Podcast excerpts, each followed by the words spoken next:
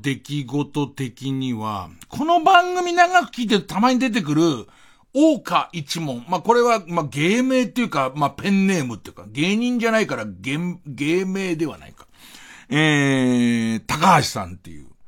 えー、まあまあ、僕とそんなに年のか、お、正確にあの人いくつなの？俺年下だと思うけど、まあおじさん。おじさんがいて、で、このおじさんは、VR のこととかめちゃめちゃ詳しいんですよ。その VR の、そのアプリとかも作ってる人で、で、人のいい人で。で、また、すごく社交的だから、その VR 周りの業界にいろんな知り合いの人がいて、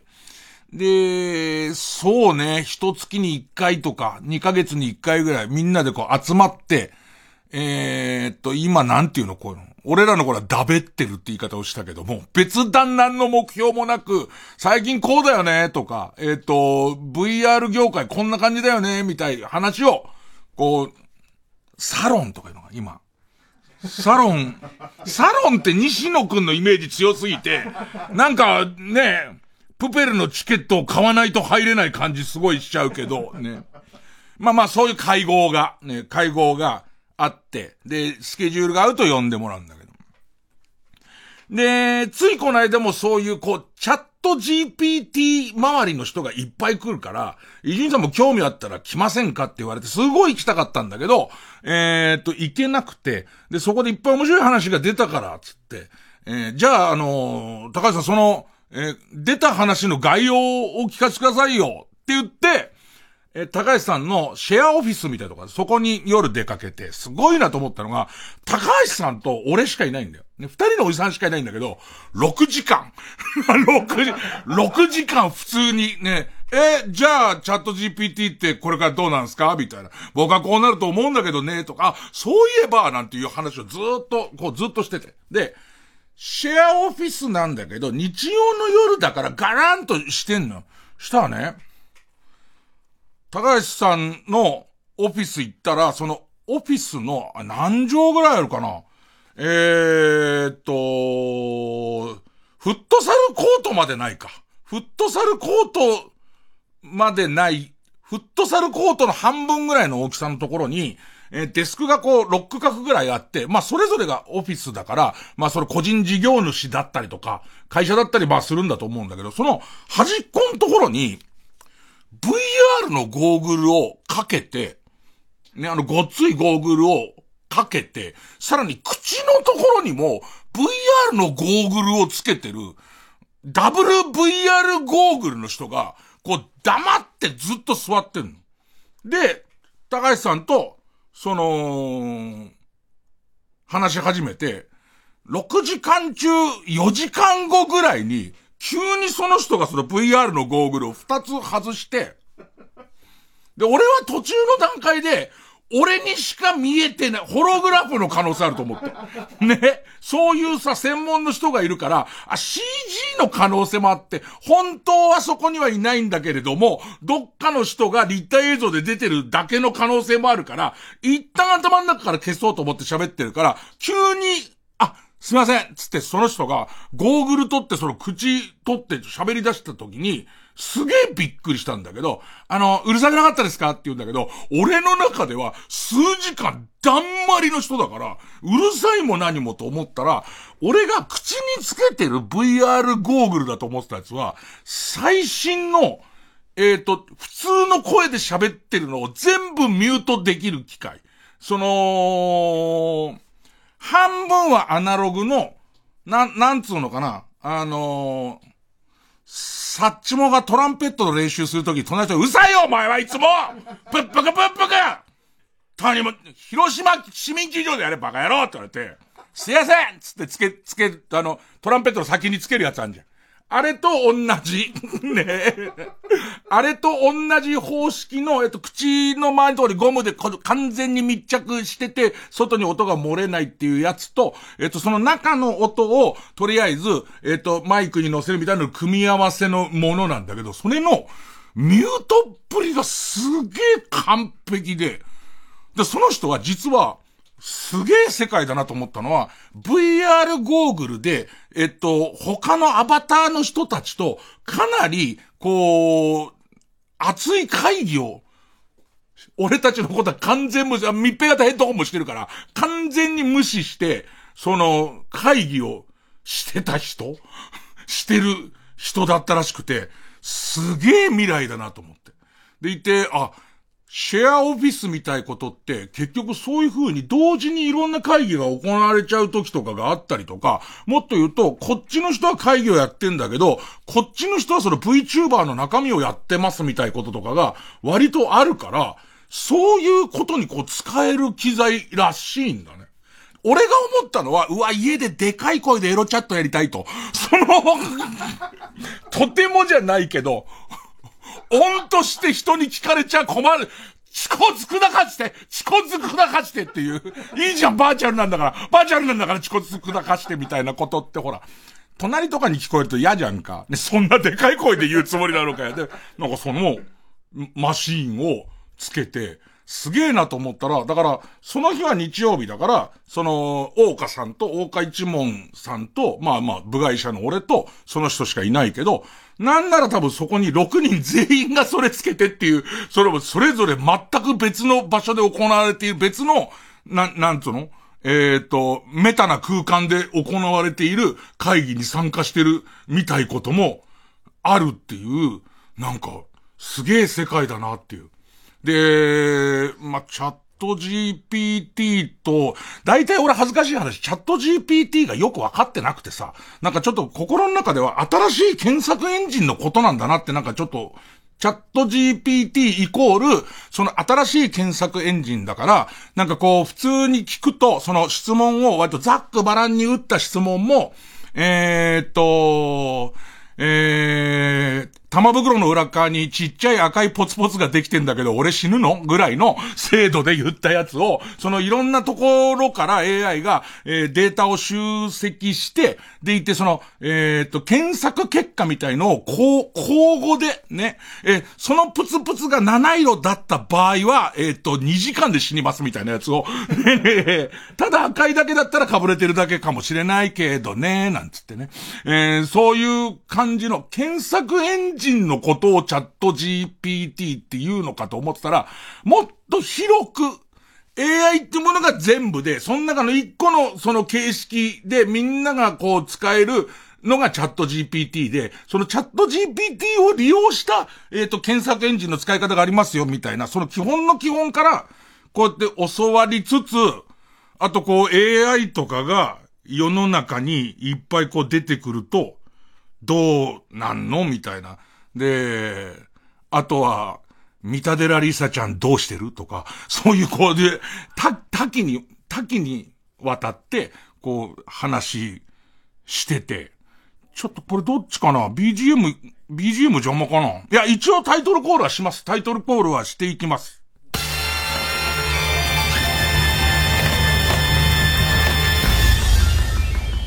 月曜ジャンク、伊集院光る深夜のバカ力。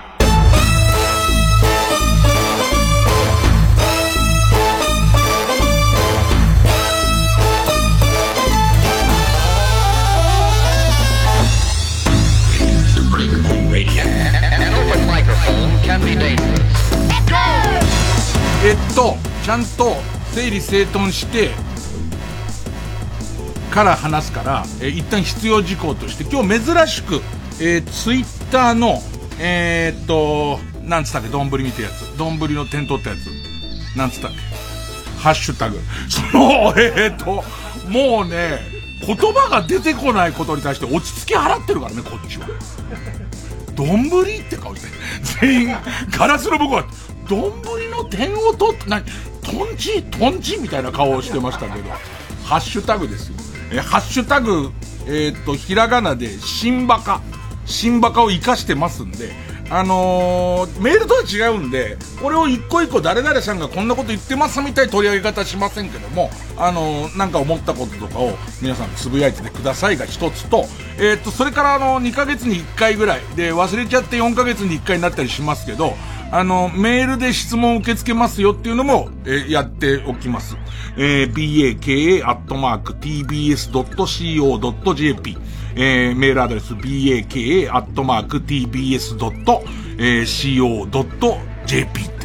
で、この後の話は多分、えー、っと、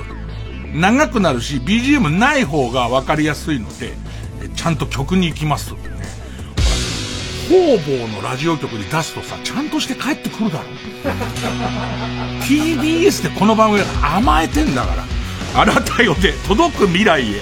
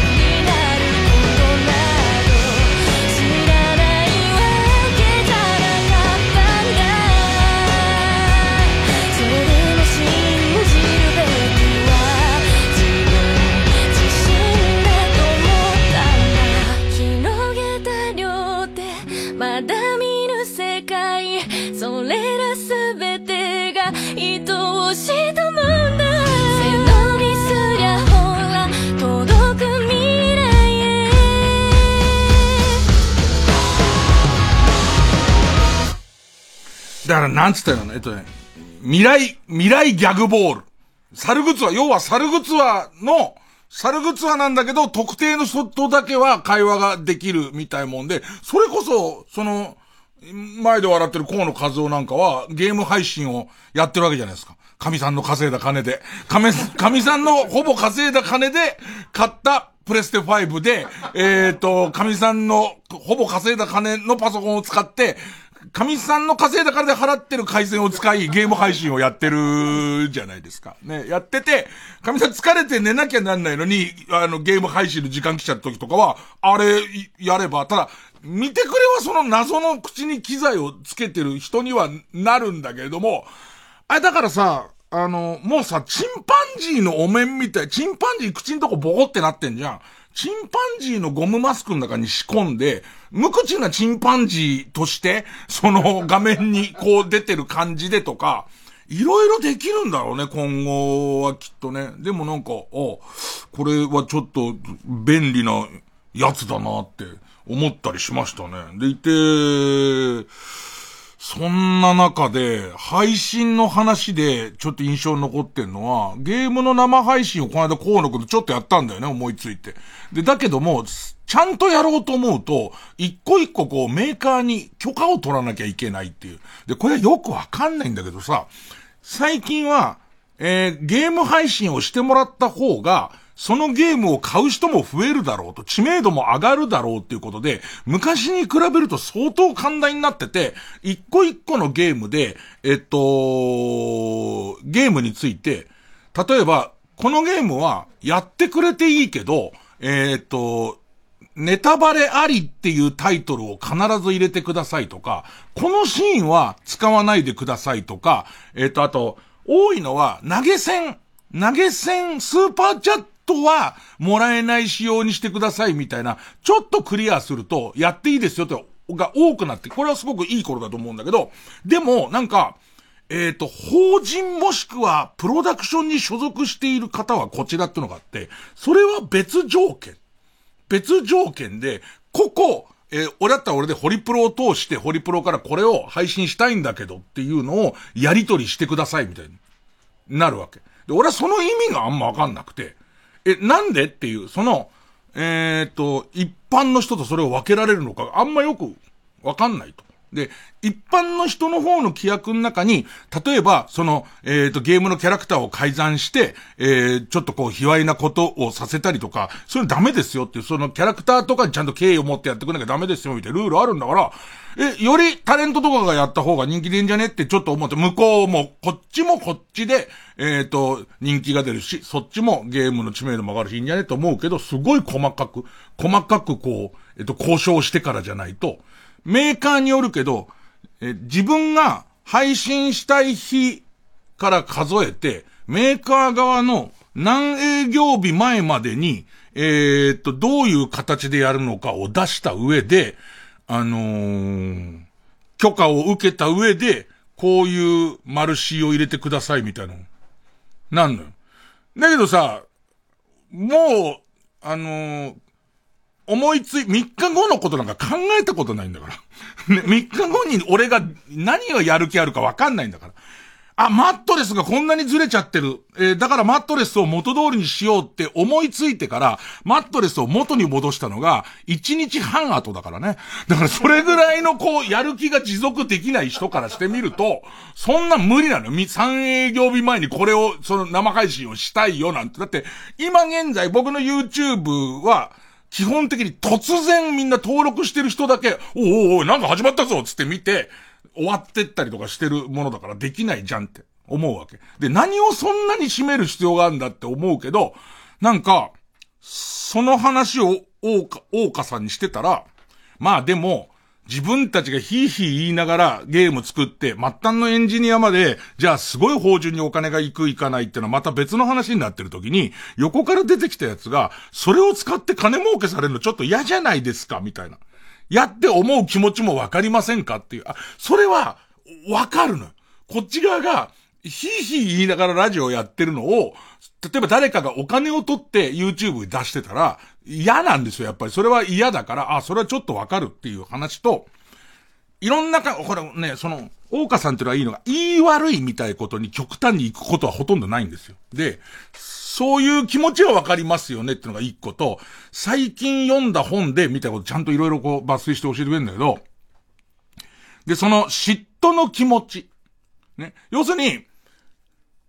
自分が損してるわけじゃないじゃんっていう。むしろ、えっ、ー、と、そのゲームの宣伝になるなら自分たちも得してるし、だけどそれ以上にあいつらが、なんかこう自分たちの作った、えー、ゲームのおかげで得をするのは嫌だなっていう意識。ね、この嫉妬の意識みたいものが、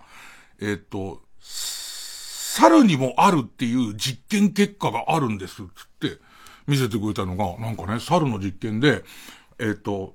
うん、お互いがアクリル板で仕切られてる2匹の猿がいて、片方の方にはボタンを押すと、どんぐりが落ちてくる。1個。1回そいつがボタンを押すと、どんぐりが落ちてくるっていう装置がついてると。で、そいつがボタンを押すと、その仕切られてる、だアクリルだから見える、向かい側の別室の猿の前には、同じタイミングで、リンゴが落ちてくる。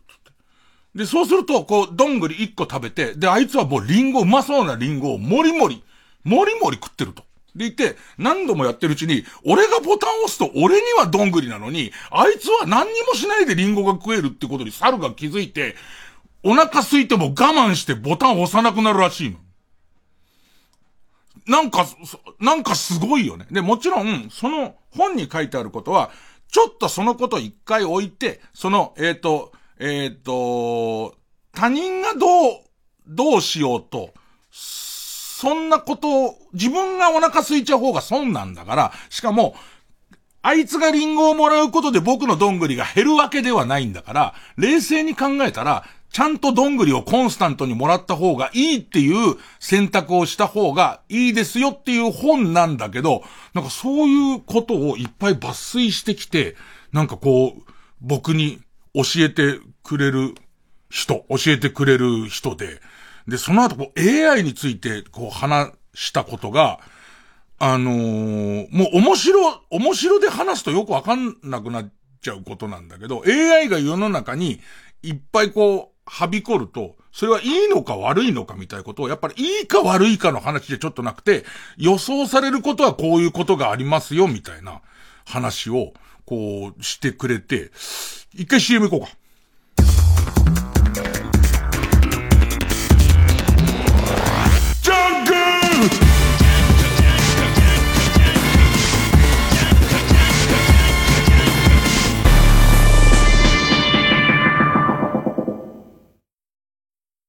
TBS ラジオジャンク。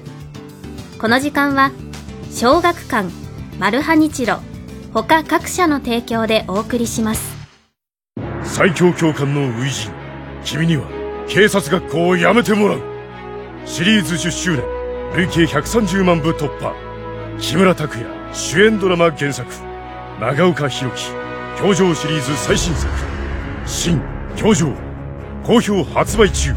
小学館18世紀激動のフランス革命。ロベスピエールマリー・アントワネットルイ16世。彼らの首をはねたのはたった一人の死刑執行人でした。私稲垣吾郎がそのシャルル・アンリ・サンソンを演じます。TBS ラジオ公演「サンソンルイ16世の首をはねた男」は今月30日まで。東京建物ブリリアホールにて上演中。チケットは TBS チケット。サンソンで検索。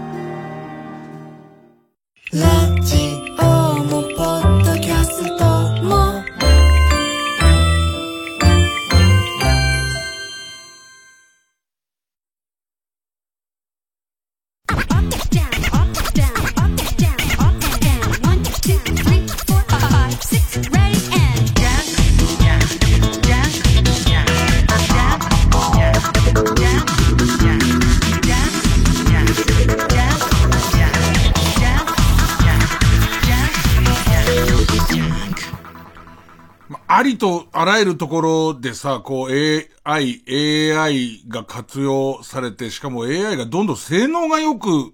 なってくから、まああとよく言うのは、それで仕事を取られちゃう危険がみたいなね、話するじゃないですか。俺、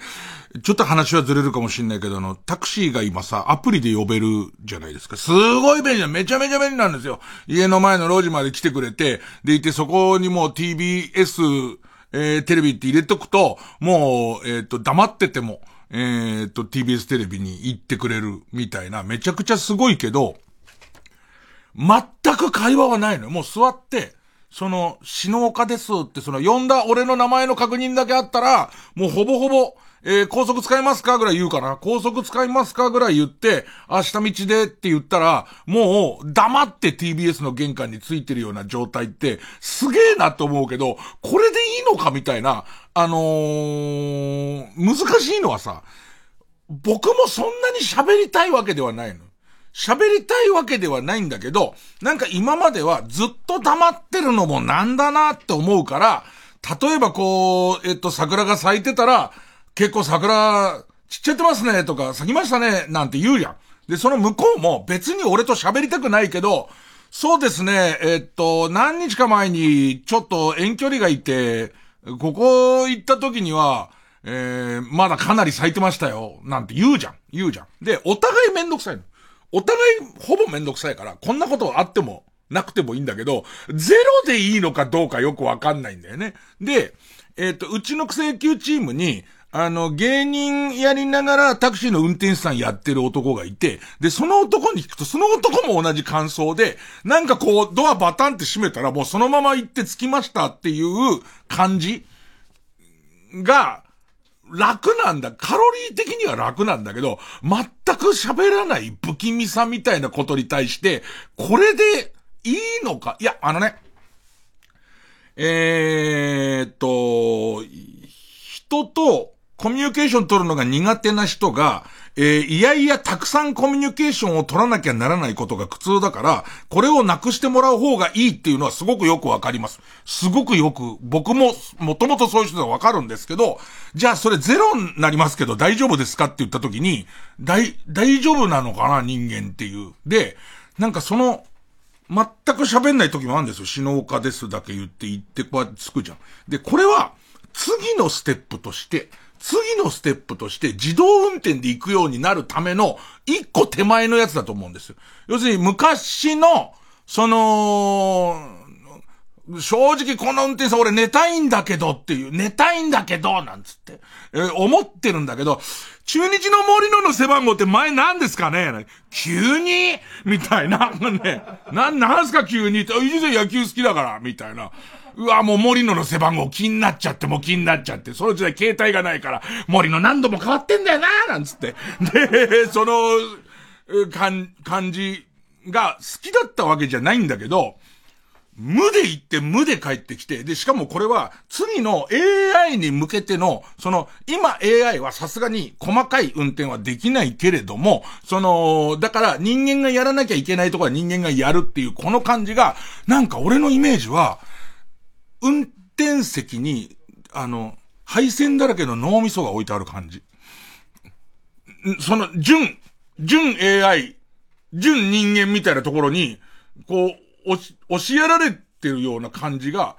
便利なんだけど大丈夫なのっていう、なんか多分それはいろんなことに言えるのは、若いうちは、この仕事をやるために、もっと言えば、伊集院さん、伊集院さんって言ってくれる時代ってのはあるわけです。僕の仕事なんかをしてると。ね。そうすると、めんどくさいな、人と人付き合い、人間関係めんどくさいなっていうの時期は、あるわけですよ。あと、えっと、会社入ったばっかりの時はもう、その会社で、その仕事は大丈夫だけど、人間関係めんどくさいっていう時期があるから、なるべくこの人間関係ない方が、ズームでやった方が楽だとか、メールでやった方が楽だっていうのは来ると思うんだけど、今度こっち側に用事がなくなってくるから、こっち側が、に関係を持とうっていう人が全くいなくなった時に、無で大丈夫かっていう、その人間関係ゼロになってて大丈夫かみたいな、えー、っと、こと。で、それが、なんか、ちょっと俺の不安みたいことなんだけど、で、それをか、その、うーと、大岡さんに、えー、どうなんですかね？その AI がどんどんなっていくと、何が起こるんですかね？これからって言って。まず第一に起こることとしてって話からだったんだけど、特に伊集院さんの業界とかで。まず第一に起こることはって言うんだけど、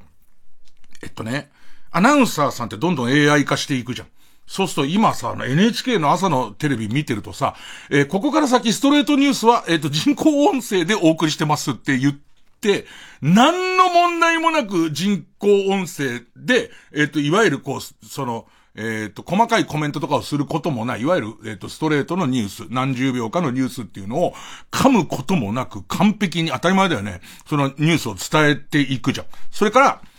おそらくだけど、AD さんのやる仕事とかが、AI にかなり食われていくだろうっていう、えっ、ー、と、先週もちょっと言ったけど、AD さんの仕事で未だにあるのは、かけたい CD をダッシュで取りに行くっていう、ああいう仕事があったりとか、あとはこれはディレクターの仕事が半分と AD さんの仕事半分だけれども、あのーこの辺でちょっとムーディーなクラシックが欲しいんだけど、何枚かちょっと出してきてくれよ、みたいなこととか、その、流行ってる曲の中からこれ出してきてくれよ、みたいな。で、特に、ディレクターセンスを入れるまでもない、これぐらいのテンポのこれぐらいの曲を出してきてくれっていうようなことを、えっ、ー、と、こう AD さんがさせられることが多いじゃんか。そうすると、これはかなり、えっ、ー、と、AI 化が早いと。テンポを打って、で、タグを入れて、でいてそのムーディーとかを入れていくと、もうその、え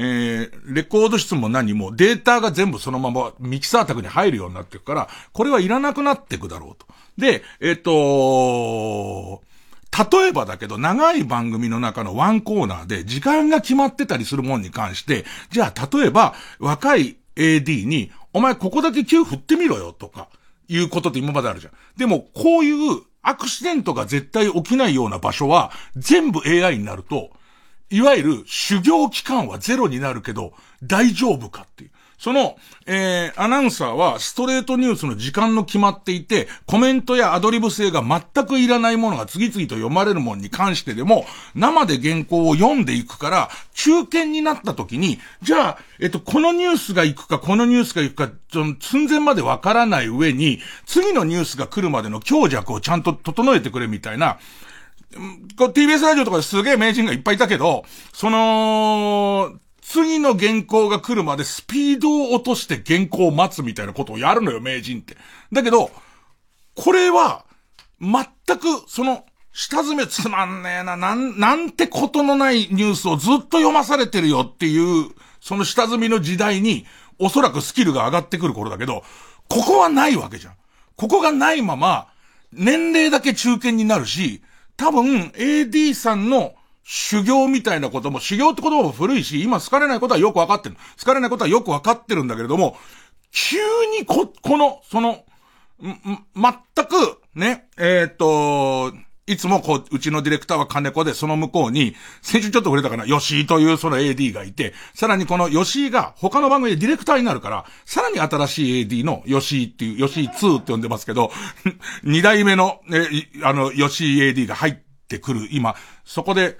えー、これからディレクターになる吉井は、吉井ワンは、他でよ、そのディレクターになる吉井ワンは、今まで金子の背中をずっと見てくるっていう、ね。もちろんこっちの角度から言うと、前に金子くんがいて、後ろに吉井くんがいるから、実際は、あのー、金子くんの見てない隙に、後ろで中指を何度も金子くんに向けて立てている 吉井を俺は見ているけれども、ね。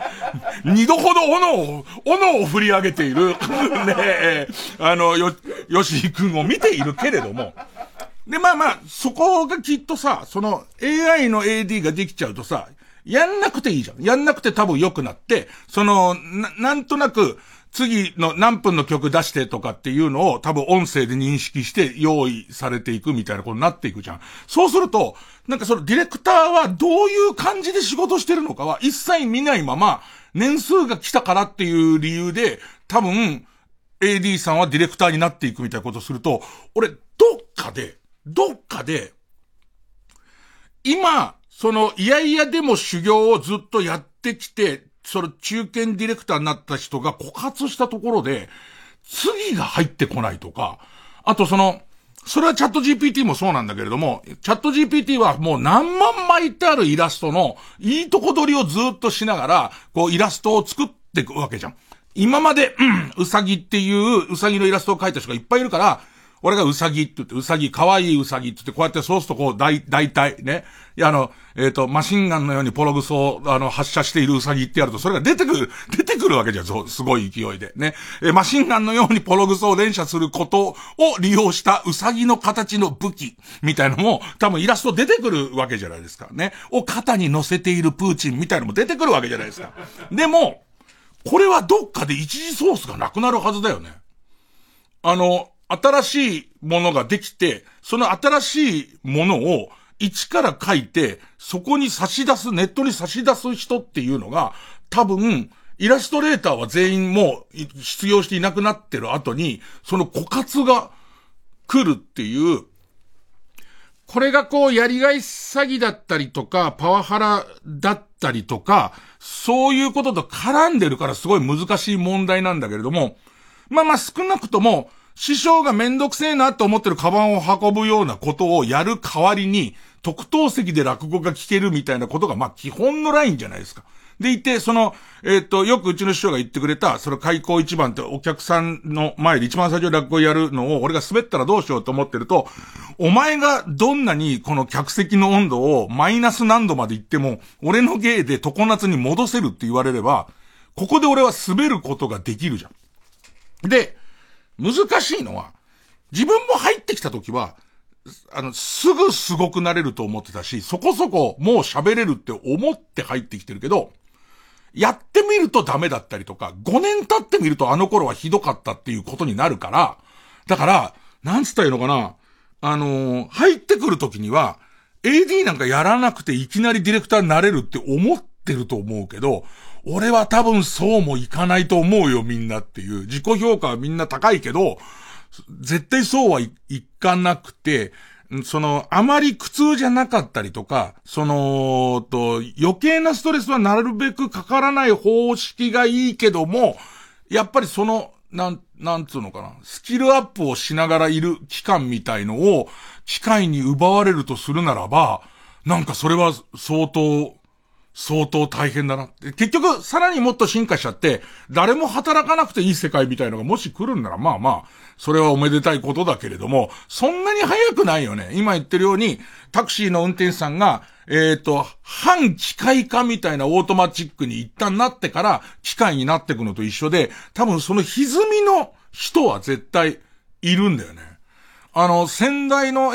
先代のって亡くなったからなんて言い方なんだ。東大はいないんだけど、その、僕の師匠の師匠の、あの、円楽師匠は、その一門のトップだったから、ある日突然、全員真打ちって言い出したんだよね。その本当は、前座二つ目真打ちなんだけど、ある日突然全員真打ちだって言い出したの。で、真打ちになった途端に、全員真打ちが着物を畳むっていうよくわかんない現象が出てきて、で、しかも、そこでもう全員真打ちで弟子取らないって言い出したから、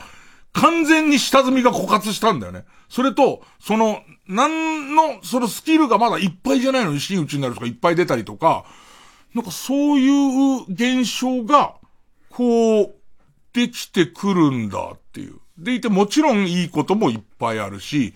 そこで見せてもらったなんかこう、新しいこうデモみたいな、こう、編集ソフトのデモみたいなとかも、なんかその、まあ俺ら、その音の編集だからもっと簡単なんだけど、映像の中に入ってる音を文字化して、文字の切り張りで、えっと、例えばインタビューやって、あ、この辺も面白くないこと言ってんなってところを、その文字の方を切っちゃえば、えっと、映像の方も切れるっていうシステムのさらに上で、何が映ってるかっていうのを判断して、で、要するに、えっと、ここに、えっと、例えば大谷翔平が映ってるっていうことを判断して、で、その大谷翔平の映ってるところと、まあ、前後の、まあ、1分ぐらいの白身だけに、この3時間の映像をしてくれってやると、ドンってやってくれる感じとか、もうミュージックビデオなんて、もうほぼほぼ、その今までのミュージックビデオのあり方、その画面のせわしさとか、ああいうものを AI が分析してやれるようになったりとか、なんかこっち側からすると、すごい楽しいこととか、もういっぱい待ってるはずなんだけれども、年取ってくると、その新しい技術をイコール、わ、俺たちの時代来たぜとは思わないから、なんかこの、えっと、なんとか理不尽ながらもやり過ごしたものがゼロになる可能性のが高いと思っちゃうから、多分、俺は、えー、っと、その、不安の方が多いんだと思うんだけど、でもなんか聞いてて、そうか、そういうことかっていう、今後、下積みがなくなるのはいいことなのかもしんないけど、下積みはさせてもらえないっていうか、急、今、だから今日までディレクターになってる人は、えー、と、セーフっていうか。そう。だから吉井1はセーフだよね。2は微妙。で、3に関しては別に吉井をもう一人雇わなくていいんだよ、別に。うちの AD は全部吉井っていう決まりではないから、ね。でもそんな、そんなことを5時間ぐらい。そんなことを5時間と、えっ、ー、と、このデリバリーの中華、ちょっと、えー、痺れ成分多すぎませんか？が1時間ぐらい。それぐらいで話してましたよ。月曜ジャンク、伊集院光深夜のバカ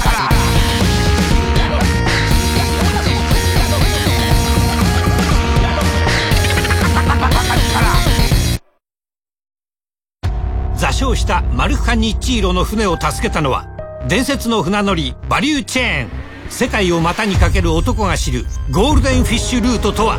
次回「パイレーツマルハニチーロ」ベーリング界の美味しい魚よ。荒波を越えて届け。俺の船も使ってください。マルハニチロ。TBS ラジオ公演マラシーピアノライブツアー2022-2023ピアニストマラシーによる全国ツアー皆様の熱い要望に応え追加公演が決定。3年ぶりのツアー開催にたどり着いたマラシーがピアノ1台で全国へ音色を届けます。東京公演は5月16日火曜日。LINE キューブ渋谷で午後6時開演。詳しくはサンライズプロモーション東京。0570-003337 0570-00-3337までお問い合わせください。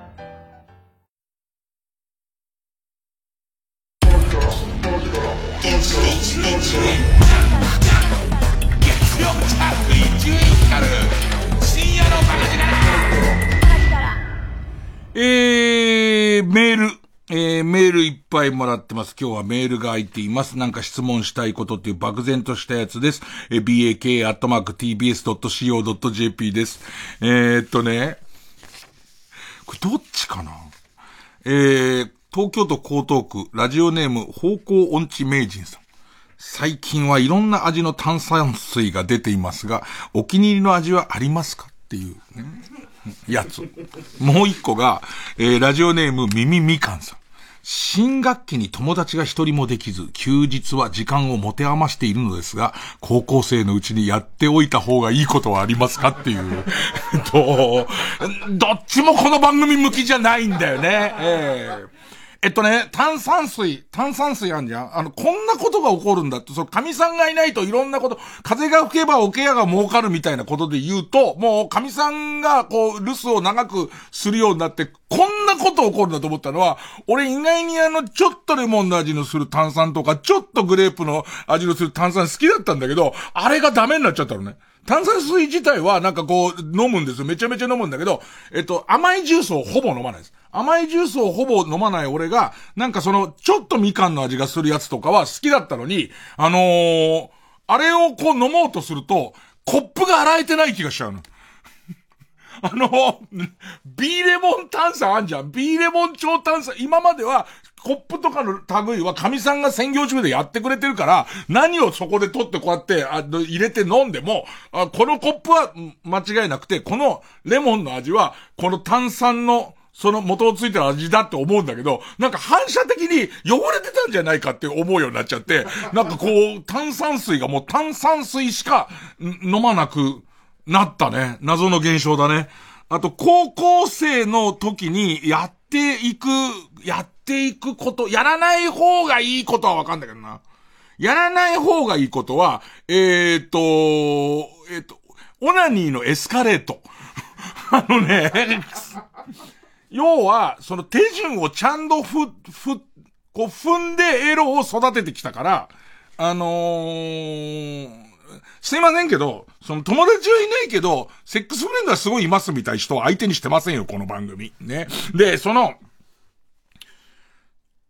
これは自分の世代が正しいって思っちゃってるじじい特有のことかもしれませんけど、その一番最初に手に入ったのは、ちょっとエッチな漫画から入り、でいて、その途中になかなかこう写真のものが出回らず、エッチな小説を読むようになったりとかして、で、さらにはやっと写真で、こう、動いてるエロなんてすごい後で、さらにそのノノーカットの、ノーカットのものが、えっ、ー、と、ネットで入ってきちゃうみたいな世の中で一回も見たことないけど、ね。女の人のパンツの中に何があるのかわからないけど、未だに。ね。55にしてわからないけれども、ね、えー、あの、の、順番が俺としては、でいて多分さらにこの後、もうおちんちんがお役ごめんになっていくっていうね、えっ、ー、と、おちんちんを切り取って、ね、えっ、ー、と、おちんちんを、えっ、ー、と、大きな植木ばさみで切り取って返しに行くところまで、そんなに時間がないじゃないですか。ね、ね。で、えっと、で、返しに行った時に、ね、えっと、おちんちんの神が、ね、あんまり使ってないね、なんて言われて。ね、で、これが今さ、無尽蔵に手に入っちゃうでしょ、きっと。無尽蔵に最後のとこまで行くから、まあでもあれか。わかんないけど、それはそれできっとこの先に、その、バーチャル天下みたいのくっついたりとか、もっと言うと、もっとすごい脳に直接電極や、入れてみたいになるから、それなりに段階を踏んでるのかもしんないけれども、なんか俺はこの時点で、その基本の、基本のオナニーをちゃんとするっていう。その大したおかずじゃないけど想像で埋める、それでも頑張れる時期だからやっておくみたいのはいい、いいことっていうか、エスカレートさせない方がいいかなっていうのと、あと何かな？YouTube とかやっぱやればいいのに。なんかその、えっと、デジタルタトゥーが怖いから、その、なんとなく顔を隠す必要はあると思うんだ、思うし、あと周りの人とかにいっぱいこう近い人に喧伝するのは危険だと思うけれども、なんか多分せっかくだったら、そういう今しかできない、今しかできない高校生 YouTuber みたいなことは難しいか。高校生で YouTube はやるけど、そんなに有名にならなくてもいいやみたいなスタンス取れるのって、だって自分だって高校生どころか何歳になっても売れたくて売れたくてしょうがなかったわけだから、それはできない、できない相談なのかね。なんかその辺、なんか難しいけど、なんか自分は、お笑いになるのに、みんなお笑いの今専門学校があるけど、お笑いの専門学校はお金さえ払えばいつでも入れるので、で、あと別にお笑いの専門学校みんな入ってるってことは、そんなにお笑いの専門学校で新しいこととか、次の世代のお笑いなんか教えてもらえないに決まってるから、いろんな変なバイトをやるとか、その方が俺はいいと思うけどね。人材派遣のバイトとか行って、変なバイトに行っては、えっ、ー、と、えー、半分はお金、半分はネタになるからいいやって思って、俺やっぱり若手の昔やった変なバイトの人が好きだから、あのー、バナナチップが焼けてくるのを見る仕事っつって、なんかその ゆっくりの、超ゆっくりのベルトコンベヤの上に、わ、それ薄切りにしたバナナがずらーって並べてあって、で、それがゆっくり動きながら、途中ヒーターの上をこう通っていくらしいのね。で、そのヒーターの上を通って、これぐらいのスピードで行くと大体カラッカラにバナナチップが焼けんだけど、たまにその甘みのせいとか熟し方のせいで焦げてるやつが1時間に1枚ぐらい来るらしいのね。それを菜箸で弾く仕事っていう。なんかでもそれもずーっとやってると、来るって思うらしいよ。ね、そのもう、半寝ぼけでずーっと座ってんのに、もう全然、あ来るって思って、それ目の前にあるやつがなんとなく見えたんじゃないのもう、来るって思ってから、2分後ぐらいに来るってだから。だからもう、僕焼けてるよっていうのが、もう感じられるようになるらしい。だけど、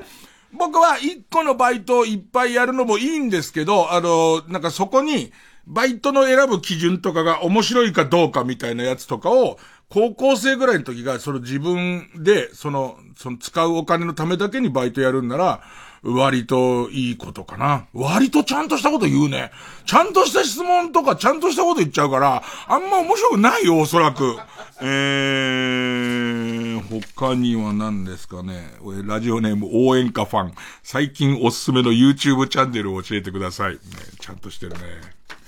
ちょうどちょっと楽屋で話題になってて、俺、その、構成陣に、うちの、その、構成スタッフの二人に、ちょっとこれを一緒に見てほしいんだけどって言って、相談というか、俺の迷いというか、なんかこう、すごいシビアなこと言いますよ。すごいシビアなこと言いますけど、えっ、と、ある程度、1年前に、僕はもう2年前、3年前で言うと、えっ、と、自分はこのまま深夜のラジオを終えていくんだろうなと思って。その朝のラジオの、えっ、と、人になっていくんだろうなって思ってて、で、その朝のラジオでいろんな、こう自分の、ラジオや話術の集大成みたいなものを、えっ、ー、と、完成させていくんだろうなっていう目論みがあったんだけれども、どうやら、俺が完成させようとしているものは、少し違っていたっていう、えっ、ー、と、まあ、結論が出るわけです。その1年前ぐらいに。でいて、その後、じゃあ、どういう要素を取り、入れていくべきなんだっていうのは、もちろん、えっ、と、一緒に作る人たちとの、えー、関係性とかもそうだし、あとは、もっと面白いってどういうことだろうみたいな、ね、ことも考えるわけです。で、さらに、今、いろんな人のラジオに出してもらっています。えー、っと、サンドイッチマンも先週出してもらって、で、えー、っと、それからあと、YouTube で、えー、有田哲平くんともやらせてもらったし、えー、それから花輪くんの YouTube も出してもらって、まあ、いろんなところでこう、いろんな違う環境でおしゃべりをしていく中で、えー、ごめん、YouTube や、ポッドキャストか。その辺がもうおじさん全然わかんないわ。なんか、ピコピコの、コンピューターのやつ。コンピューターのやつ。ね、えー、で、で、えー、っと、あ、それこそ先週言ってた、えー、ハイチのターンで、なるほど、フリートークの感想をもらって、それが、漠然とコーナー化していくみたいなことやってないなとか、いろんなこと考える中で、さらには FM の番組とかの、昔、あのー、半分わかってますけど、半分冗談ですけど、半分本気で、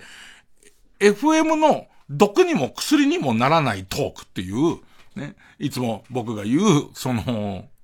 なんすかね、えー、春、春ですね、なんつって。ね、春が終わると、すぐ夏が来てしまいますよね。で、暑い暑いって思ってるうちに、秋、えー、日本の四季折々っていうのは、何かこう、心をざわめかせるものがありますね。それでは一曲聴いてください。えー、ガンズローゼスで、えー、今の流れで、それ面白いやつじゃん。だけど、その、まあまあ、その普通のやつ、普通の、毒にも薬にもならないトークみたいな言い方を僕はこう、してましたけど、それはそれで大切だな、みたいなことわかるわけですよ。で、よりわかるわ。前もわかってたけど、そういう要素もいりますよって朝の番組を、え、めちゃめちゃ笑いの数を増やそうとすると、それはとても忙しくなるとか、そういうこともわかるようになってきたから、今はいろんなものを聞きながら、あ、こういう要素はこういう、むしろ、あんまり面白くない時間もいる、みたいこととかを、もう一回、3週目ぐらいだけど、もう一回こう自分の中に入れていく、こう時期になってるわけです。で、そんな中で、とてつもない奴が現れまして、YouTube なんですけど、いや、それこそ、その、無理やり聞かせた、その、若手構成の大家くんが、あ、これ結構評判になってるっていうのはなんとなく、あの、これが好きだっていう人がいるっていうのは聞いてましたって言われたんだけど、ウェザーニュースってあるじゃん。ウェザーニュースの、なんか3時間も4時間もずっと喋ってる、その、まあまあ、多分ライブで聞くもんなんだろうけど、それのアーカイブっていうかまあ、昨日のとか、一昨日のとかあるんだけど、それの、こう、何時間もやってるじゃん。その、その日の天気予報何時間もやってて、お姉さんが出てきて、その、お天気のお姉さんが、トークをしばらくして、で、えっと、お天気行って、トークをしばらくしてお天気を言って、1、2時間経つと次のお姉さんと入れ替わるみたいな、その繰り返しなんだけど、これが、これのトークが、毒にも薬にもならないどころの話じゃないの。もうね、あのね、高骨、俺たまたまあれつけっぱなしの YouTube で流れてきたのかわかんないんだけど、最初何かムズムズしてきて、その後、なんか、麻薬的っていうか、えっと、その時言ってたのは、えっ、と、お姉さんがしばらく、お綺麗なお姉さんがしおしゃべりをしてます。しばらく普通のことを喋った後に、じゃあここからは、えっ、と、バトンタッチですみたいな。でいて、恒例の次のお姉さんと変わるときに、そのバトンタッチで二人でこう、トーク、同じスタジオで二人でトークをするとかあるんだけど、ここで、えっと、久しぶりですね、なんて言って。あ、ずいぶん間が空きましたね、このクロストークのコーナーも。2ヶ月ぐらいかしら。2ヶ月、いや、もうちょっとかもしれない。いや、でも一緒に、あの、一度お食事に行ったんで、えっ、ー、と、えー、クロストークはしてなくても、会ってないわけではないんですよね、なんつって。いや、あの時はあの、平日だから大丈夫だと思って予約もしないでカフェに行ったら、えー、どこに行っても満員で、えー、2軒目も、えっ、と、いっぱいで、3軒目に入ったんでしたね。そうですね。で、桜の季節ですけど、あの、千鳥ヶ淵ってあそこ桜見たことありますか？あ、私行ったことないです。私も行ったことがないんです。すごくない？すごくない？これ延々とこれすごくない？で、これの、えっと、再生回数 ?666 万再生なの。すごくない？俺勉強しなきゃダメなんだって。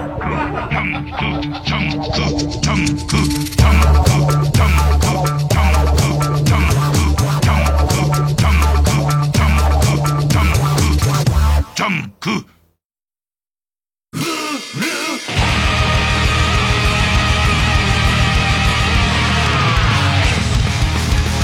ここでセックスマシンガンズの「震え」をお聞きください。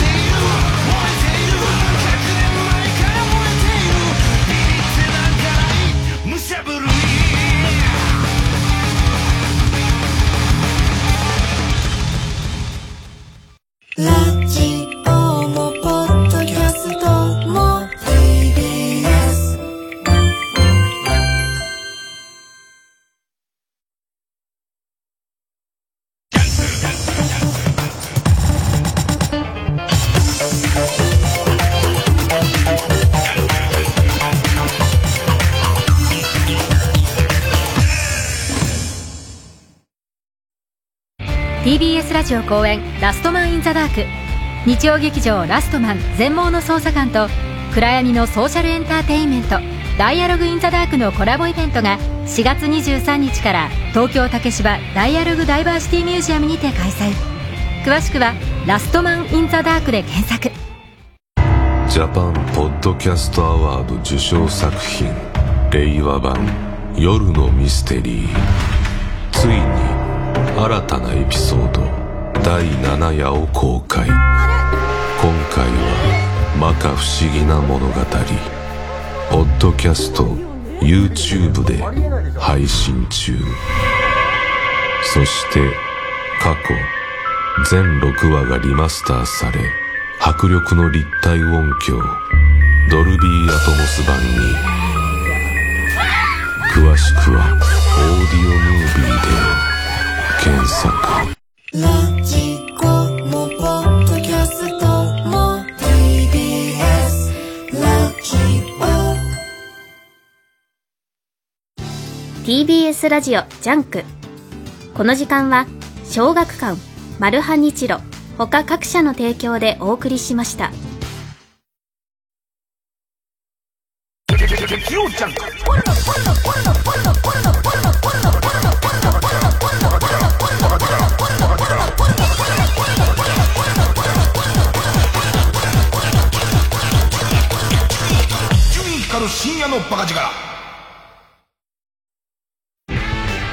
TBS ラジオ公演ガーマルチョバシネマティックコメディジャパンツアー20236月3日4日の2日間読売大手町ホールで開催。2年半ぶりの新作公演。たった一人の喋らないパフォーマンスで客席中が大爆笑。ガーマルチョバが体一つでワクワクドキドキを皆様に届けます。チケットは全席指定。税込5500円。各プレイガイドで販売中です。お問い合わせはサンライズプロモーション東京。0570-003337 0570-003337まで。TBS ラジオ公演スロバキアフィルスペシャル。7月6日サントリーホールで開催。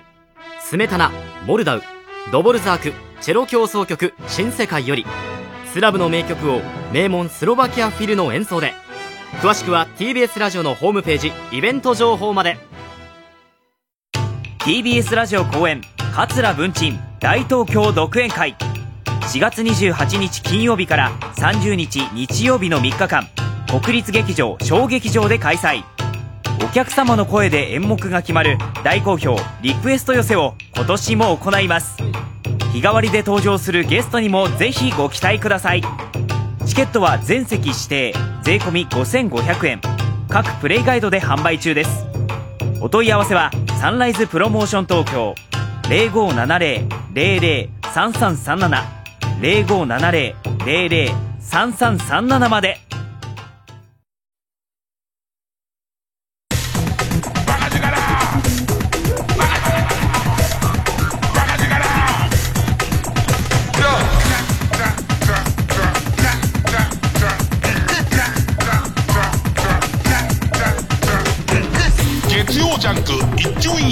深夜のバカ力。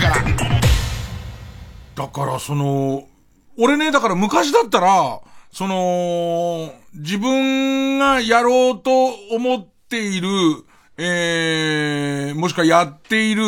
えー、トークとかが一番面白いみたいな、えー、過信のもと揺れずに喋ってる時だったら多分このウェザーニュースを小馬鹿にしてたと思うんだけど、なんかね、異様な魅力があるんだよね。あんま聞いたことがない、その、お年頃のお綺麗なお姉さん二人が、心があるんだかないんだかわかんないトークの、だってその、行ったことない千鳥ヶ淵で、に、えっ、と、行ったら、こんな感じなんじゃないかしらみたいな話をずっとしてんのよ、なんか。整理券を配っているなんて話も聞きましたよ、なんつって。それじゃあ、夢の国みたいですね、まるで。はははははは。まあ、ディズニーランド子だと思うんだけど、ははははって言って。でも、あのー、私あの、ボートが多分上手に焦げないと思うんですよ。ボートが私焦げないんですよ、ではないです。焦げないんじゃないかと思うんですよっていうで、時間はもうあり余るほどあるんですよ。でいて、そのずっと、その感じの会話が、ずっと続いていくんですよ。で、最初の方にお天気の専門家のおじさんが出てくんですけど、おじさんに、お休みの日は何やってるんですか？って言うんだけど、おじさんも、おじさんは、お天気のこと以外はあまり話すのが得意な人じゃないから、なんていうのかな、受け答えの中で、早く切ろうとする受け答えってあるじゃないですか。あのー、これといった趣味はないです、みたいな。その、でも、もう根掘り葉掘り聞くの。で、根掘り葉掘り、えー、でもどうしても時間があるときは、みたいなやつをまた聞くんだよね。聞いて、なんかおじさんがすごい多分、あ、これだからあんま言いたくなかったんじゃないかなと思うよな、謎の趣味の話を始めるのね。美しい数式を探してアートにするみたいな。で、それはあんま興味がないらしいの。今度聞いてる側は、ねえな、その感じの、なんかこう、触りそうで触んないキャッチボール、俺需要があんのはなんかすごいわかんない。あの、面白すぎても困るし、あとなんかその、いい感じにお綺麗なお嬢さん同士が何かわかんないけど、普通に喋ってるっていうことに、需要はあんなっていう。で、なんか俺からしてみると、天気はって思うんだけど、天気は下の方にこうテロップで流れてて、でいて、その、時々その天気を集中的にやる時間は来るけど、その間のあの普通のトークが、ただ、660万回がわかんないんだよね。で、多分、その素材だけで、もともとライブのものをアーカイブして3時間ぐらいの、今俺が聞いたやつが。3時間ぐらいあるから、途中聞いたり聞かなかったりとか、そのもう一回来たりとか来なかったりとか含めてその回数なんだけど、それにしてもすごいし、あのさ、よくさ、朝の4時ぐらいからさ、各局さ、TBS で言えばタイムとかの、あの前の、まだ、安住さん来ませんよみたいな時に、あれ、俺おはようのこと言ってんのかな？やっぱ女性が3人ぐらいで、あの、おはようございますなんつって始める、3人が全員正面を向きながら、仲良いっぽい普通の話ずっとやるやつない？あれって台本あんの？ないの？なんか、微妙に台本がありそうで、なさそうでの、でいて仲良さそうで、絵に描いたようでの、あのスリーショットの話、下手せよフォーショットの話があるじゃん。あれ何？ね あの、でも、話にいつでも何分に一回笑いを求めるとか、そのオチに向かって喋るとか、なんかもうさ、鬱陶しくない？なんか。鬱陶しいんだ。ねえ。だけどなんかね、ほんとそれ、その、でもあの感じの、テレビの方のやつは、いかにも AI が作りそうな感じなの。でもウェザーニュースの方は、それとも違う、あの、AI もっと整頓し、俺はその、実際わかんないよ。その、おはよん的に、俺がこうまたおはよんをちゃんとわ、あの、合ってんのかどうかわかんないんだけど、まあ朝すごい、こう、朝さ、なんとなく夜更かししちゃったもんテレビ始まっちゃうとさ、朝方にやってるよね。ね。あのー、え、馬に乗ってる元気のいい将軍が出てくるやつ？それはおはよんじゃない。それはおはよんじゃなくて、暴れん坊将軍の再放送。で、俺の言ってるのはそうじゃないから、で、その、あの感じは、なんか台本がありそうな、もしくは AI が作ってそうな予定調和とリズムの会話なんだよね。でもね、ウェザーニュースのやつはね、なんかわかんないけど、得体の知れない。で、特に、大先輩と、大先輩までいかないかな。まあ、5歳ぐらい上のアナウンサーさんとは、えっと、お天気お姉さんと、若い人が話してる時よりは、似た年格好の人たちが、なんかこう、えっと、時間潰しのトークの押し付け合いをしてるみたいな回が、すごくいい。あの、今、ラジオとかでもそうなんだけど、最後エンディングに45秒余っちゃいましたとかが一番きついじゃん。次の話題にもいけないし、みたいのが、延々と繰り返される。その、千鳥ヶ淵行ったことありますかって言って、お前行ったことあってくれれば、お前にもうボールは預けたと思ってるのに、ないんですよって書いてちゃって、で、で、で、それに対して、やばいやばいやばい、ボール来ちゃうってなってるから、私もないんですけれども、っていう、この、なん、あの面白さは、もう、だから AI の時代に面白いことは、そっちになってくんじゃねえかなっていうのを、ちょっと思った。あとさっきの、ちょっとも、も、もう一個残ったことで言うと、AI に、えー、ネタを選んでもらうっていう。で、おかげさまですごいたくさんネタは来てるけども、こう、もう選びきれないようなことも出てきますと。で、さらには、これは誹謗中傷みたいのに関しては、ちょっと先に申し訳ないけど、その、さすがに俺はネタを全部読むっていうこと一生懸命やってるので、誹謗中傷みたいなやつはスタッフ外してくれっていうのやってるけど、これも難しいじゃん。すごい難しいじゃん。で、えー、AI に全部任せちゃえばいいかっていうと、これは相当難しいのは、この番組に来るようなネタは特に AI には面白い面白くないはもう全く判断できなくて、9割方バリ増言なんだけど、最後の最後に、そんな初夢って書かれちゃうと、もう初夢からっていう、あんじゃん。で、そうすると、最後の大逆転で面白くなっちゃうやつとかもあるから、あ、その職業とか、そのネタを選ぶとかは、もう、誰にも、変われないやつなのかなとかね。なる、嬉しい。これ、だから残念だけど、俺たちが楽になることはもうない。ね、楽になることはないっていうのは残念だけど、まあ、とりあえずは、機械にとって変わられないっていうことかな。いやーでもなつまんない、つまん、えっ、ー、と、たまにホームランがあるラジオよりも、さっき言ったその、えー、毒にも薬にもならないけれども、もう機械一回買ったアプリが全部作ってくれるようなラジオの方がお金がかからないってことになると、そっちが勝つ時代もなくはないから、ねさあ、えー、曲の方を流していきたいと思います。ね、えー、黒木なぎさで落雷。壊れつつあるのか回復してからなくて叫ぶ。たまらなく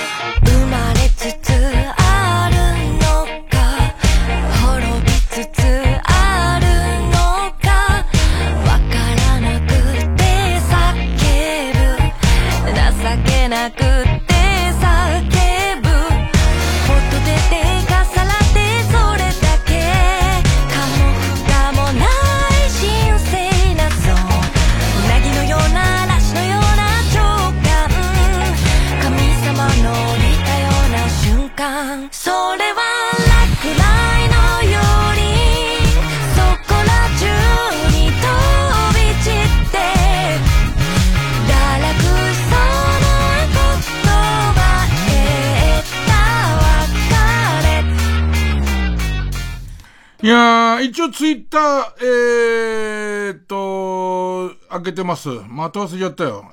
ハッシュタグ。一ボケするとこじゃん、今。いや、ハッシュタグはちゃんと忘れてんだけど、ちゃんと忘れてんだけども、今考えてたのは、あのー、廃墟の入り口のところ、もともと障子だったとこが斜めになってるとこ、やつ見たやつ。うん、わかりにくいな。ね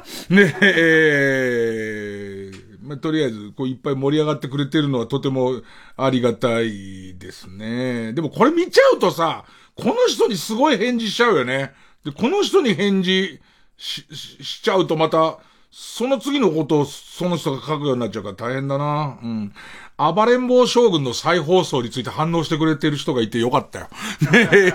えいつも、なんか、うちの、えっ、と、設定できるんだけど、その全録がメンテナンス時間を4時ちょうどにしてんのね。で、4時ちょうどにしてると、とりあえずそれまで全録プレイヤーで見てたやつがブツッと終わって、てけてーてってってってって始まっちゃうから、なんとなく見ちゃうよね。でいて、あの、え、マンネリの、こう、気象転結のやつって、点で止めらんないよね、なんかね。ちゃんとスッキリして終わろうっつって、あの、暴れん坊将軍ばっかり見てる人が、どうやら俺だけではないということが確認できたのは良かったですね。えー、あとは何ですかね。え、っとね、えー、さっきこれを読もうつって、右に置いたやつを見失う。えー、っとですね。えー、別のラジオ番組に出演して気づいたことなどありますか？が結構たくさん来てますね。まあ、日本放送やたら頻繁に行くんですよ。今週も行きました。今週も、その、集まる野球おじさんという企画で、よかったわ。田尾康さんっていう、僕らの若い頃のちょっとね、青春アイドルっぽい、その、野球選手ですごくクレバーで、ヒットもめちゃめちゃ打つ、えー、人ですけど、それは僕らが憧れたから僕らより上なんで、55の僕に対して多分61にだと思うんだけど、が、いい感じでポンコツ具合が良くてね、えっと、外国人投手を一人、えっと、出さなきゃ、スタンリッジっていう外国人投手の名前をタオさん言わなきゃならないんだけど、ほらほらほらほらえっと、こう、こういう投げ方で、背が高くて、で、えっと、ラーメンが大好きでって出てくるんだけど、名前が出てこない感じがすごい、ラーメン好きな言葉ではむしろ知らねえよと思うんだけど、まあまあそんなんで、やってまた日本放送行ってきたんですけど、えっと、やっぱなんか、そこにこう、たまたま前の番組やってる人とか、後の番組やってる人とか、会議してる人とかいるけど、みんな知ってる人だね。あの要するに、得体の知れない喋り手がいないっていう。ね。だから、こいつ、なんだか喋り手みたいだから得体知れないなと思った場合は、もうアドだね。そうなった場合、おそらく。おそらくだから俺の知らない奴がアドなんだろうっていうことになりながら、まあその日はアドはいませんでしたけれども、なんかやっぱりなんか、あの頃、得体の知ら、僕のいた頃は時間帯にもよったけど、僕もそうだし、なんかこう売り込みに来てたりとか、ちょっとこうご機嫌伺いに来てるような、得体の知れないタレントがいっぱいいたんですよ。でいて、プロモーターみたい人も新人の歌手とか連れて、なんかこう、芸能人っぽい空気はまとってるけど、得体の知れない人ばっかり行ったり来たりしてたのが、なんか、その時間を任されているタレントだけが来て、で、その時間を任されているタレントは、ちゃんとみんな名前のある人みたいな、その感じはすごい、したかな？まあ一応この、えっ、ー、と、質問メールまだ、まだギリギリ開けてますんで、えー、baka.tbs.co.jp、baka.tbs.co.jp まで送ってください。月曜ジャンク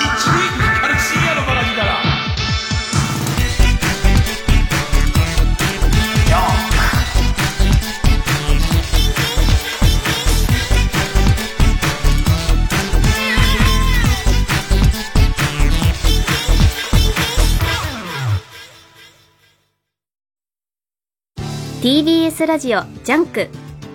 この時間は小学館マルハニチロ他各社の提供でお送りします。もしもし皆さん聞こえてますか？眠れない夜って何してますか？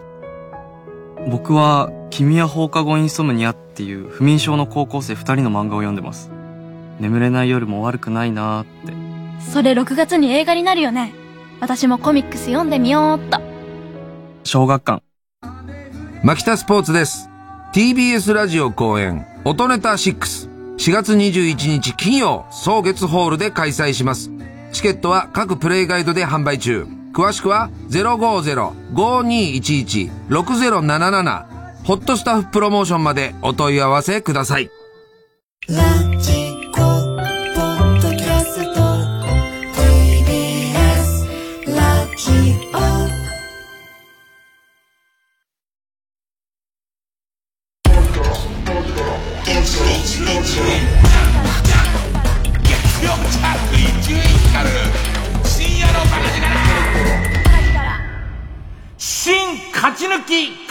合戦会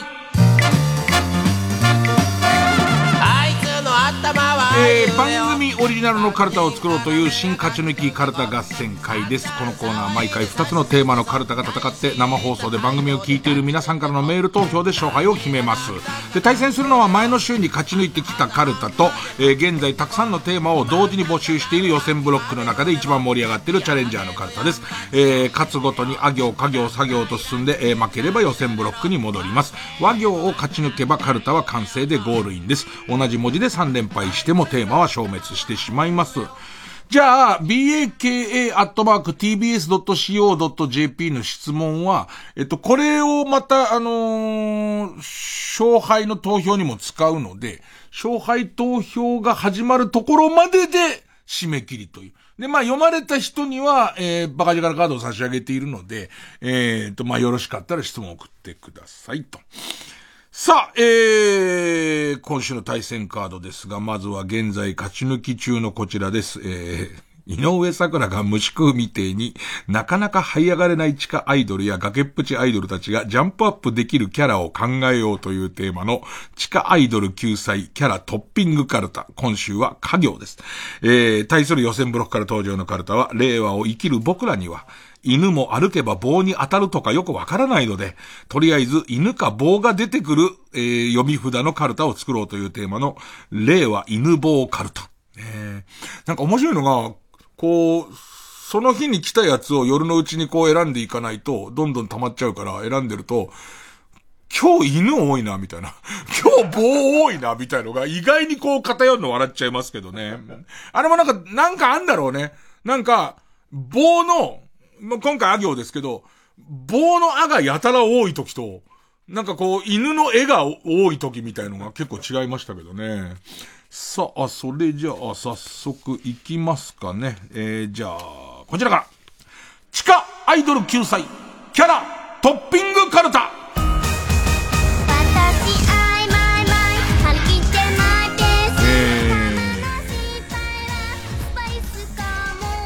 ペンネーム、釧路団か、カブス参加の 3A で、年間50ホームランの経歴があるが、正確に難があって、メジャー契約には至らなかった過去がある。まあ、呼ばれますけど、3A で年間50本ホームラン打ってれば、アイドルもクソも、それは最近の話だったら、プロ野球に多分呼ばれますけど、ね。でも、この成績でも一軍入ってない賞なんていう、そのあたりがちょっと気になりますけどね。えー、えー、ペンネーム桃農家か、髪をメジャーデビューするまで洗わない覚悟だった。汚ねえな、お前。でもさ、おギャル、おギャルを、ね、はるかクリスティーンにしろ、ね、その、おギャルを売りにしようとする人がいるんなら、これもいていいよね。ちょっと、ボブマーリーっぽくなっちゃってる。大丈夫、ボブマーリーっぽくなってるけどっていう。それな、なんすか、ボブマーリーを尊敬してんですかって言ったら、いやいや、あの、デビューするまで、えー、っと、洗わないんで、もう4年デビューできてないもんですから、なんつって。あたまに声出ちゃうペンネーム、キリングガンス。感情を入れた状態で我慢しながら一曲歌い切る。地下では売れる気がする。俺、地下では、地下では売れるよね、おそらくね。で、これ、環状、環状液を、えー、っと、お腹の中に直腸に満タンに入れた状態でってことだよね、これね。おそらくね。売れる気がする。まあ、売れる。あの、悪い売れ方を。あの、悪い。故郷から親とか来るよね、売れてきたらね。でいてなんかこう、その、あの、ほら、自分の持ち歌だけでなかなかライブできないような、な地下アイドルもいるじゃん。ましてや、この状態の地下アイドルだから、それをオリジナル曲がないからっつって、その、必ず、その、何子ちゃんが、えっ、ー、と、官庁液を今、楽屋で注入してまーす、なんつって、でいて、もっと、もっと、ともっと、なんつってやってさ、で、えっ、と、ファンの、ファンの人とかとみんなでやってさ、で、えっ、と、戻ってくるじゃんか。戻ってくるとさ、このコーナーは必ず彼女が独唱で、えー、懐かしのアイドルの歌とかをこう歌うって決まってるわけ。で行って、歌い出した時に、前奏で、てってれてれてってって、中森明菜のデザイアが流れてきた時に、ゲラゲラで大丈夫？ってみんな、穏やかな歌だったら大丈夫だけど、あの量入れてて、真っ逆さまにのところとか大丈夫っていう。えー、まあ売れるけどね。アイドルとして正しい売れ方ではないしね。親が泣くような売れ方してもね、ダメだからね。えー、枕営業より悪いわ。ねえ。うーん。ペンネームビールとラーメン。か、漢方薬にめちゃめちゃ詳しい。まあでも知識、でも昔、漢方薬局で働いてたからみたいなやつで、なんかちょっと最、その、さんま御殿出た時に最近眠れへんのやけど、みたいなのに対して、ゲゲカッコンタン三戦闘ですね、みたいな。その、で、これをこういうのと混ぜるといいんですよ、みたいな。まあまあ、これもあってもいい。あってもいいけど、回数が少ないよね。うーん。で、でわかんない CM 契約とも早め、赤ひげ薬局あたりが。ねうーん。そうですね。うん。ペンネーム、えーボブサップ。か、かがやの、かやそっくりとして、アイドル鳥越の2番煎じを狙う。あー、そんなに似てるのかな。ね。えー、あれ、あいつが作ってんだよな。あのメガネ。あのメガネが作ってんだよな。髪型の名前がついてるやつ。ね。角刈り、角刈り、パーマ大佐、パーマ大佐が作ってるらしいね。えー、キ、ビールとラーメン、キ、キングクリムゾンの顔のやつのモノマネしか、モノマネしか潜在写真がないだって。鼻の穴の奥まで見えるやつでしょ？で、あれ潜在写真なんだ。で、多分何か一発芸であれを持って、何歳なんだよこいつ。一発芸でキングクリムゾンのよく T シャツとかに使われているあのジャケットって言って鼻の穴を広げて下、顔を上に上げるやつやってて、それしか潜在写真がないからね。元がわかんねえから。うんペンネームランニング大好き。ひ牛脂をリップクリーム代わりに使っている。な 節約術の一個みたいなので言うんならいいけど、それ一本では何にもなんないよ。ね。牛脂のいろんな使い方を持ってるか、節約術でそういうのの一個として牛脂をリップクリームが、お前今日それキラキラしてるけど、それ何やの？かに対しての牛、牛脂っていう？これいいんですよ、なんつって。ね。うーん。モアリップより牛脂つうか。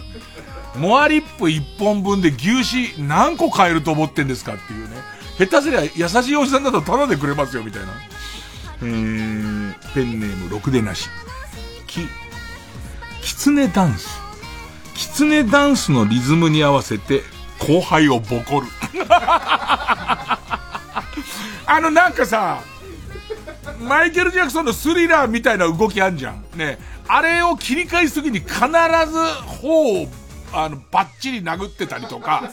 上手に言ってんだろうね、きっとね。うーん、いいね。キツネダンスのいじめね。キツネダンスのいいじめを。ペンネームピッツァ坊や。き、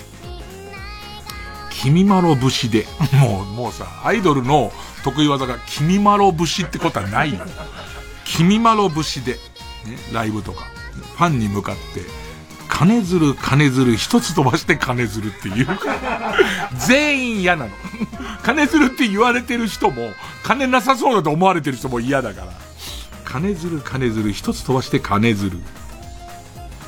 ペンネーム釧路ダンディ。き、寄生獣がクリトリスと同化している。クリーでしょ？クリー。ねえねえ。右手に同化したから右だけど、クリトリスに同化してからクリーだからね。ええあいつの意思で、あいつの意思でね、あの、パクパク喋ったりとかするから、パクパクになっちゃう違う部位も入ってるわ。だから、あのー、びっくりするんだろうね。目、目だから、そこに目がいね、一個ついてるからね。ペンネームエル・ガネック。き、ギレンザビの演説を完コピできる。いそうだな。なんか、ガンダムがすごい好きで、いい感じじゃん。今さ、20代前半なんだけど、ファーストガンダムがすごい好きでは、結構ありだもんね。で、そうするとなんか、あの、ライブの、1番と2番の感想のところで、君たちの愛してくれたガルマは死んだみたいな、あれをこう、もう全部フルでやれるみたいな。でいて、お客さん全員が、坊やだからさーっていう、あの、ゾーンとか。ね、売れるよ。これは売れる。えー、ペンネームミミズぐちゅぐちゅ。く、工藤君康の生まれ変わり。生きてんだっつうの。全然生きてんだっつうの。余裕で生きてんだっつうの。ラ、ンニング大好き？く、Google で検索しても情報が何一つ出てこない。怖えわ。怖えなもう今の時代、それは相当怖いよね。えー、ペンネームピストルチョコ。く、くるみ2個を手の中で常に転がしながらギャングみたいに喋る。ずっと鍛えてんだよね。鍛えてんだよね。えー、えー、今日はおめかししてどちらに行くんですか？カリカリカリカリカリカリカリっていう。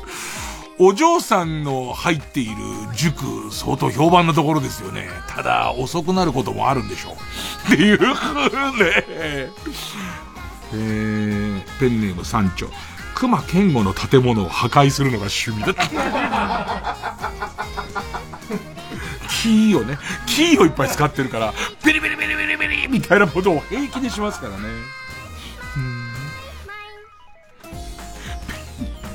ペンネームソフィーと双子の姉妹。く、くんにジンクという自作の歌がある。相撲ジンクみたいなやつでしょ？ね。えー、くんにくんにとバカにはするがみたいな。なんかそういうやつだよね。くんにしない子。えー、虫ならコオロギみたいな。そういう、わかんねえよ。相撲ジンクがよくわかんない。お相撲さんにはどこよって惚れたみたいな。稽古帰りの乱れ波。どすこいどすこいみたいなところを、びちょびちょーびちょびちょみたいな。なん、グループでやんのこれ。グループで次から次へ。国にあるあるみたいなやつをジンクで、ジンクでやる。うん。ペンネーム、生地に間でシーマけ。ゲストのトークを途中で奪う品川から、トークを奪い、元のゲストに返す。高等技術だよね。途中で撮っちゃったやつやった上で、あ、そうそう、でもそもそもさ、つってこうやって戻すわけでしょ。売れるわ、そんな。めちゃめちゃ売れるわ、そんなやつ。ペンネーム、豆腐小僧、け、研究所から脱出してきたという設定。設定はまあまあ、なん、なんかね。で、なんか、良心回路みたいのまだ入れられてないから、つつい暴れちゃうみたいな、そういうやつね。うん、えー、ペンネーム、セミが鳴いとるんや。小手深夜に似てますねというツイートはすぐに通報してブロックする。でもなんかさ、そういう人もいるだろ、なんかさ、ブロックがすごい早いみたいなこととかが評判になることで、もうみんなが、その小手深夜って書いてくるみたいな、新しい、その新しいアカウントステアカ作ってでも、みんな小手深夜似てますねって書いてくるブームみたいなやつそんなんで売れて嬉しいのかどうかわかんないけど。しかもさ、ザキヤマに似てるでもないんだよね。小手深夜に似てるなんだよね。うんペンネームスズムシ食べた。こゴーレムの肩に乗ったアイドルと見せかけて、ゴーレムが本人。いいけどななんかさ、すごいさ、いかにも人気出そうな、身長の小さい可愛らしいさ、成功にできた女の子の、その、ぬい、ぬいぐるみっていうかそのね、モ、モ、モデル人形を肩に乗せてて、腹話術的に喋ってんだけど、実はそのさ、ドスーン、ドスーン、マンモスコング的な、マンモスコング的なやつの方が、その子っていうのは、売れる、売れるか？ね。ねえ。そうですね。豆腐小僧、こ、古賀衆に抱かれたいと本気で思っている。ラスト、スズムシ食べた子。昆虫を、すっごく嫌そうにしながら食べた後で、でも井上桜さんも頑張って食べてますから、ということで、井上桜が無理をして食べている印象を持たせる。な んなんだお、お前が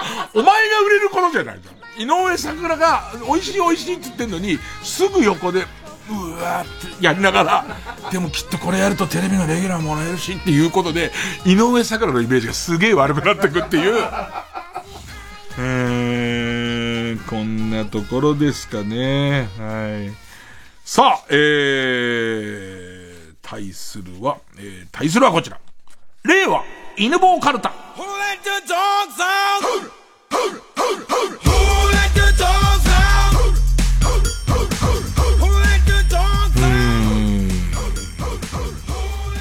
たまにね、どこに棒が入ってるかよくわかんなかったりとかするんですけどね。ペンネーム、桑畑理恵を。あ、アイドルの体重の表記として。土佐犬4匹分ってどうなの？重いしね。だいたい異様に重いしね。怖えしね。ペンネーム、ガハラ軍曹。あ、あのちゃん様。罵倒されながら棒で殴られたいとは言いませんから、せめて棒の方だけでもお願いできませんか？壁がね、壁、あのちゃんに罵倒されながら棒で殴られたいっていう。ペンネーム虹色ローソン。あ、アイスの棒に、アイスの棒全部舐めて。逃げろって書いてあって超怖えって。アイス食ってこうやって開けたら、当たりじゃないか逃げろだから。あと、助けてね。アイスの棒工場に誰かいるっていう、誰かが大変なこと、アイスの棒に夜勤を押すところに、誰かが、誰かが今、助けを求めてるっていう。えー、ペンネーム、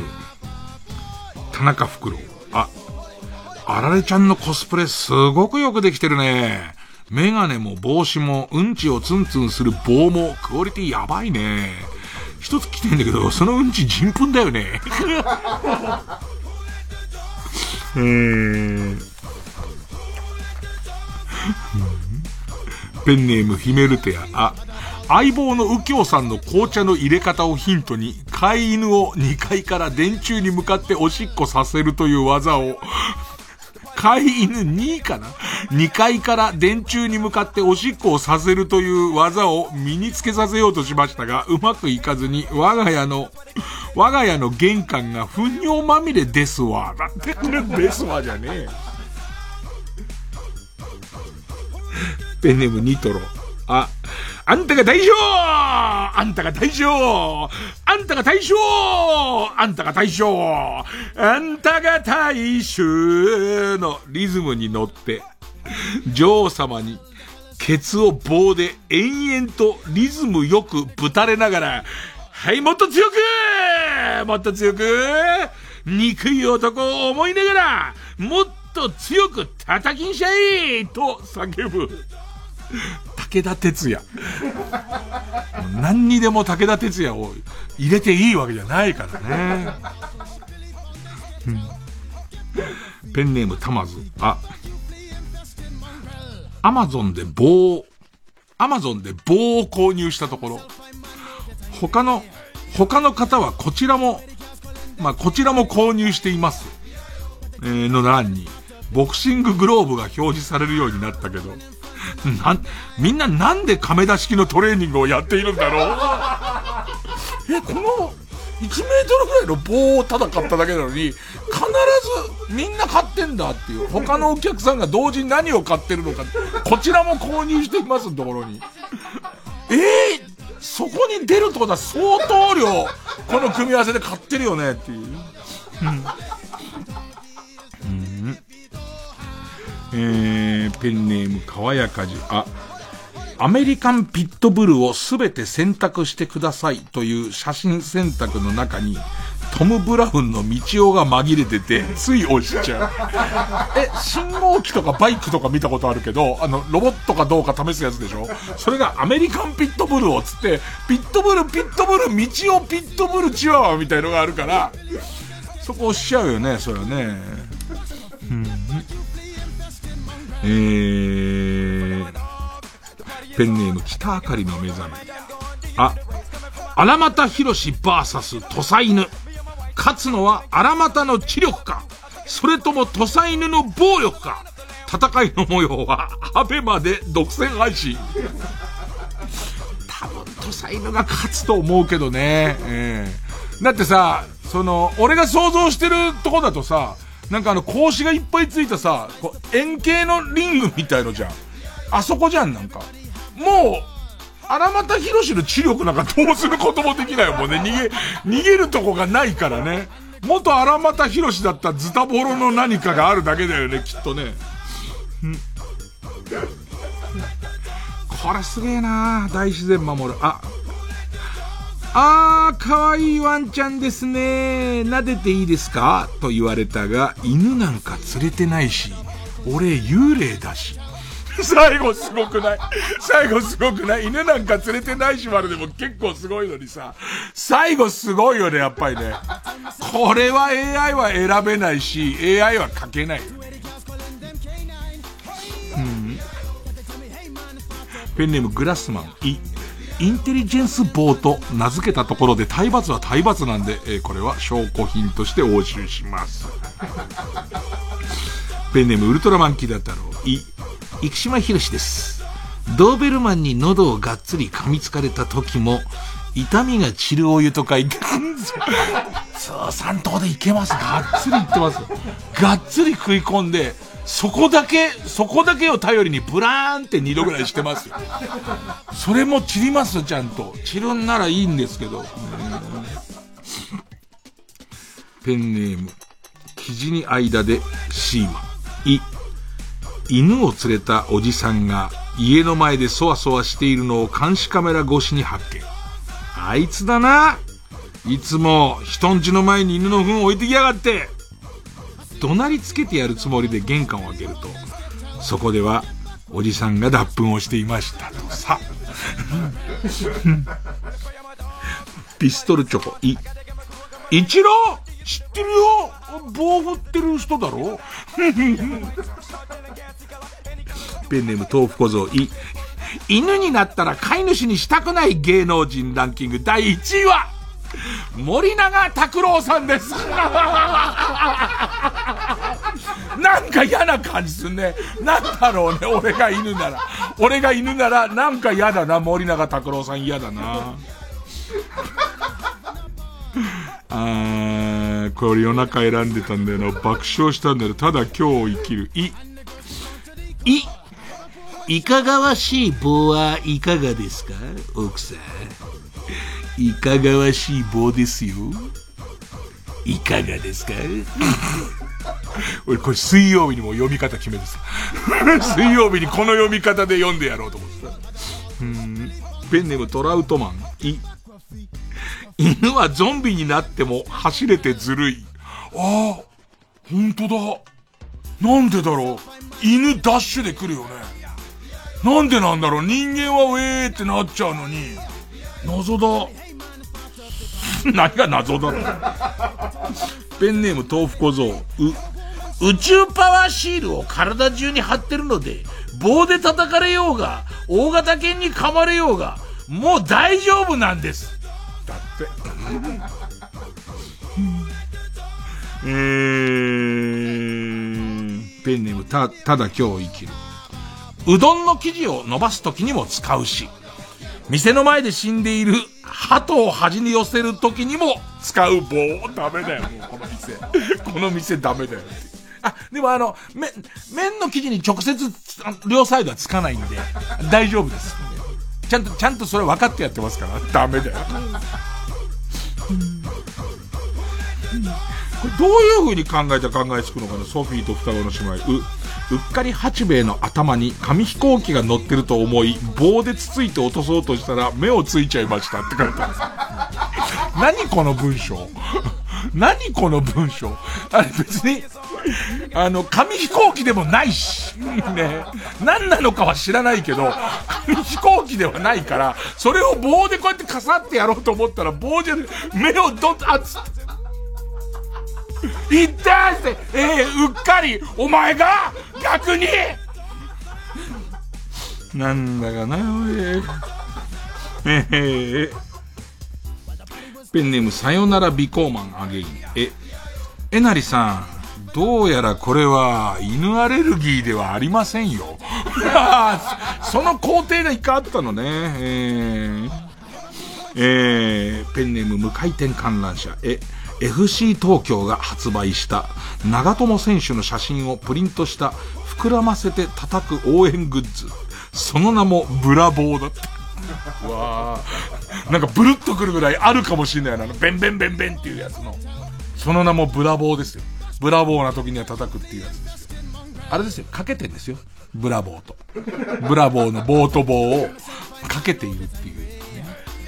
あの、長友選手が。ね。うーん。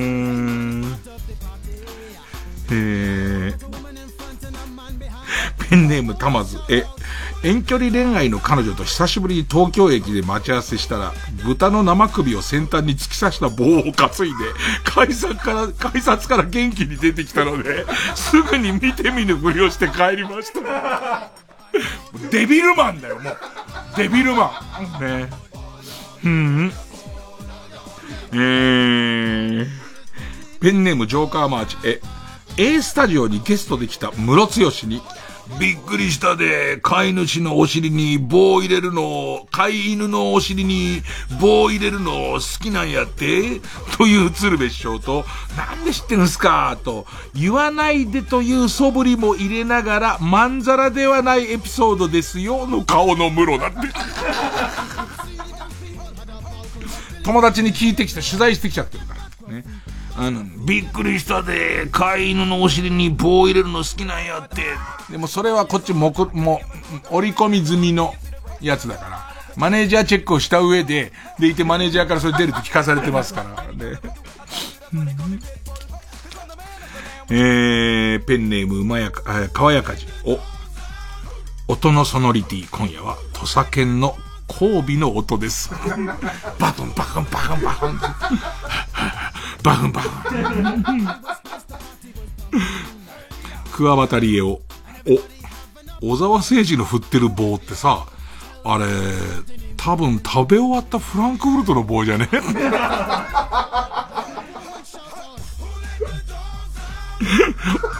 虹色ろうそく、お、大きい犬にペロペロ、ペロペロ舐められているおばあちゃんが、少しずつ小さくなっていくような気がする。飴じゃねえからよ。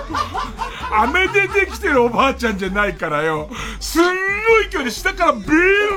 ベロン舐められてるおばあちゃんが、あれ？これ目の錯覚かもわかんないけど、ちょっとずつ減ってるような気がするけど。えー、えー、ラスト。ペンネーム三丁。お、おむすびが転がって入っていった穴に棒をガシガシついたら、棒の先にたくさん血がついたので逃げた。何がいた？なんでそんなことすんだよ。悔しかったのかなあの、せっかく食べようと思ったおにぎりが、もうなくなっちゃったから悔しくて、なんかその、の、奥、奥にいる何かに食われるのやで、へぇへぇってやったら、こうやってスッて入れたら、うわ、うわ、ああ、ああ、ごめんなさいっていう えー、ということで、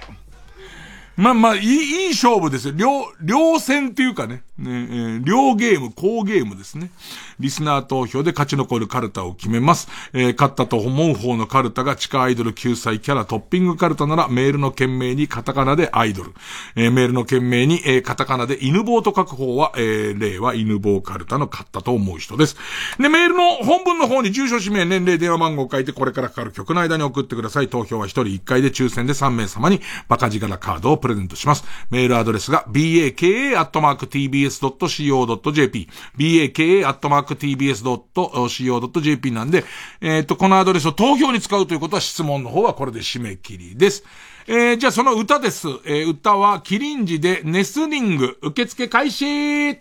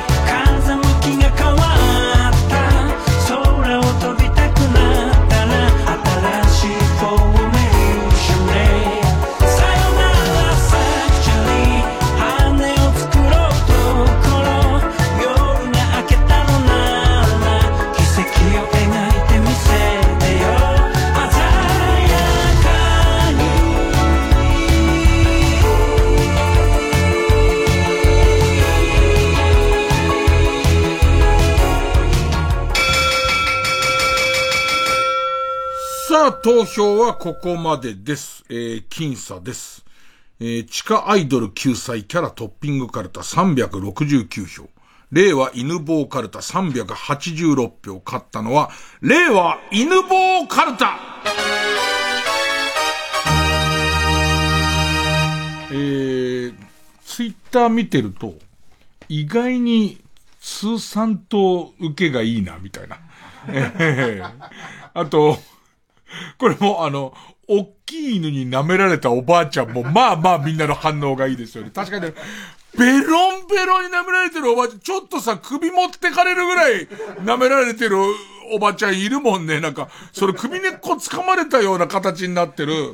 いるもんね。あ、でもなんかこういうの見れると、あ、こういう感じなんだって、こう自分の印象とさ、えー違うのが受けてるのとかも面白いね。俺やっぱり犬に、自分が犬になったら飼われたくないの森永拓郎っていうの、すごい好きだけどね、なんかいいところ人選してきたなと思って。さあ、ということで、えー令和犬棒勝ちました。家業に進みます。で、地下アイドル救済キャラトッピングカルタは予選ブロック戻ります。引き続きこちらも家業の募集になります。で、えーここに、えーチャレンジしてくるのはこちら。魔法少女、イージュピカちゃんカルタ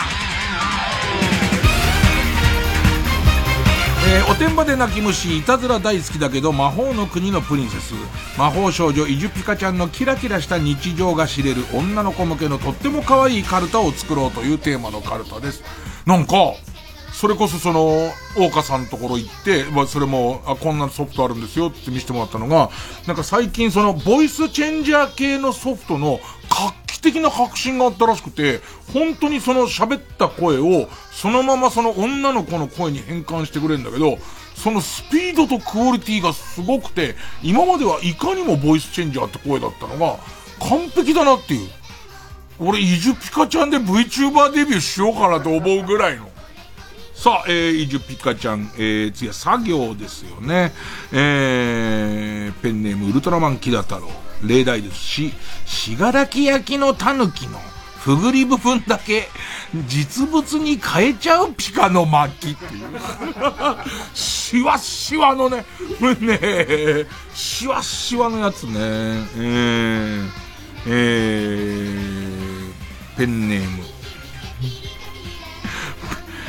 ペンネームボブサップ、ス、杉作 J 太郎と吉田剛がロフトプラスワンでイベントを開催する日は魔法少女活動を休みにする。行かないとっていう。他のテレビなんては撮っとき後で見れるんだって、ネットとかそうだっつって。だけど、杉迫慶太郎さんと吉田剛さんのイベントは、ちゃんと生で見たい。ちゃんと生で見たいんだよって。息遣いまで聞きたいんだっつってね。えー、ということで、ね。令和犬坊カルタ家業 VS 魔法少女イジュピカちゃんカルタ作業の戦いです。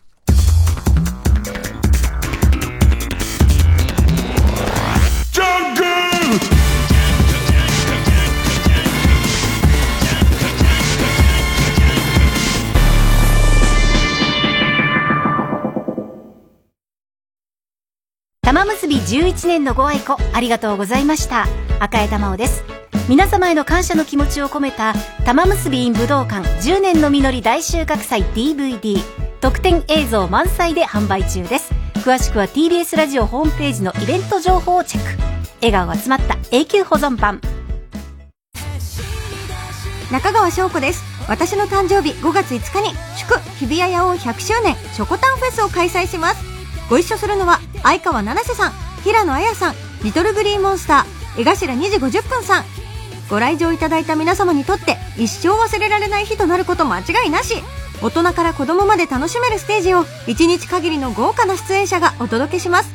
TBS ラジオ公演祝日比谷野音100周年チョコタンフェス。5月5日午後5時30分開演です。詳しくは TBS ラジオのイベント情報をご覧ください。皆さんヤオンでお待ちしています。ここでジリオンのエモをお聴きください。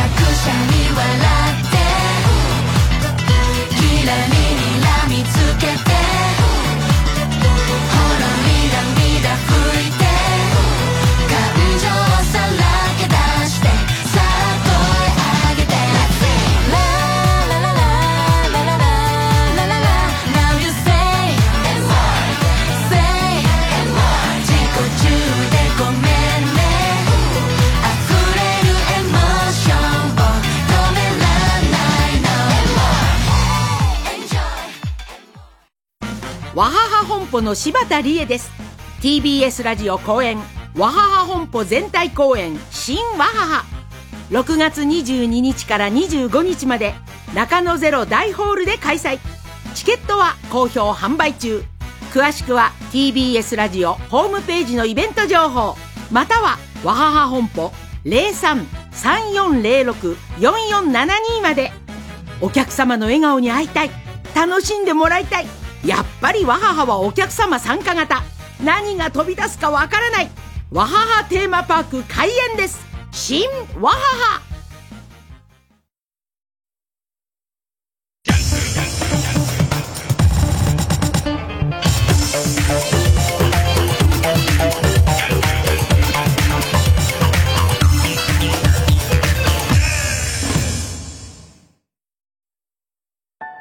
順調な人生がいいとは限らない。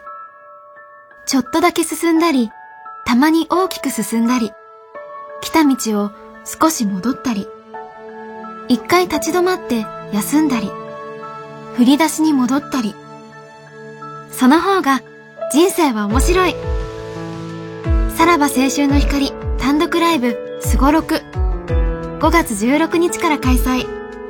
詳しくは TBS ラジオイベントページをご覧ください。東京から全国6都市へ。一つずつ駒を進めます。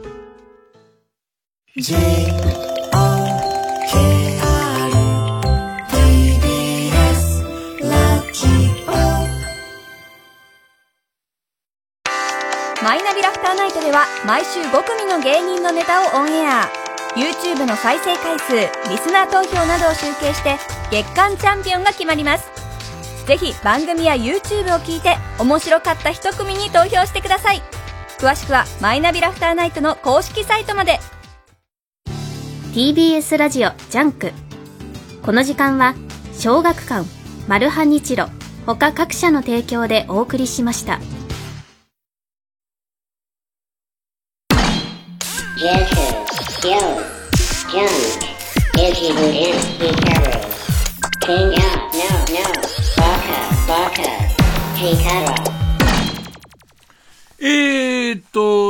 あと何分 ?2 分ぐらいえーっと、ラジオネーム、えー、ワルキューレ。えー、週末何してましたかえっと、土曜日は、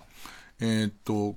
ラグ代わりに使ってたでかい布があるんだけど、その布がもう汚かったから捨てようと思ったんだけど、ラグとかカーペットは粗大ゴミだけど、ラグ代わりに使ってた布だから、どっちだろうと思った結果、えっ、と、畳4畳分ぐらいの布なんですけども、えっ、と、それを30センチ四方の布に切るっていう仕事を3時間ぐらいしてて、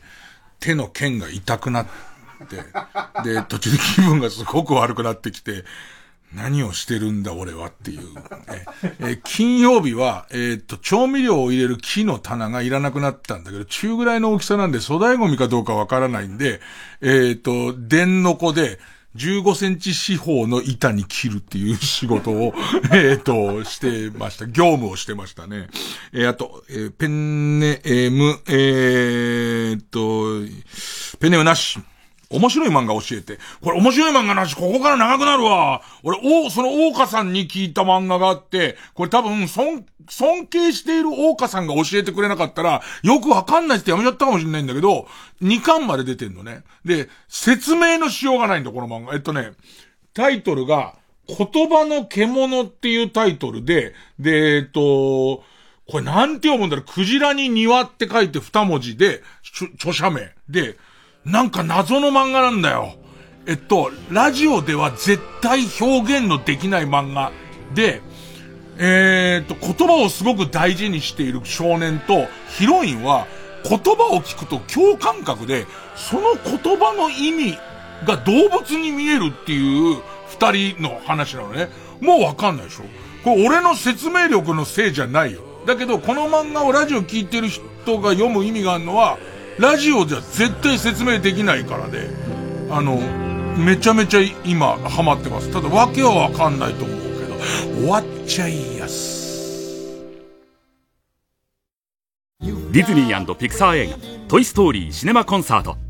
おもちゃたちの冒険と友情を大スクリーンでの映画全編上映とオーケストラの生演奏で楽しめます。TBS ラジオ公演「トイ・ストーリー・シネマ・コンサート」東京国際フォーラムで5月28日開催。詳しくは TBS ラジオのイベント情報まで。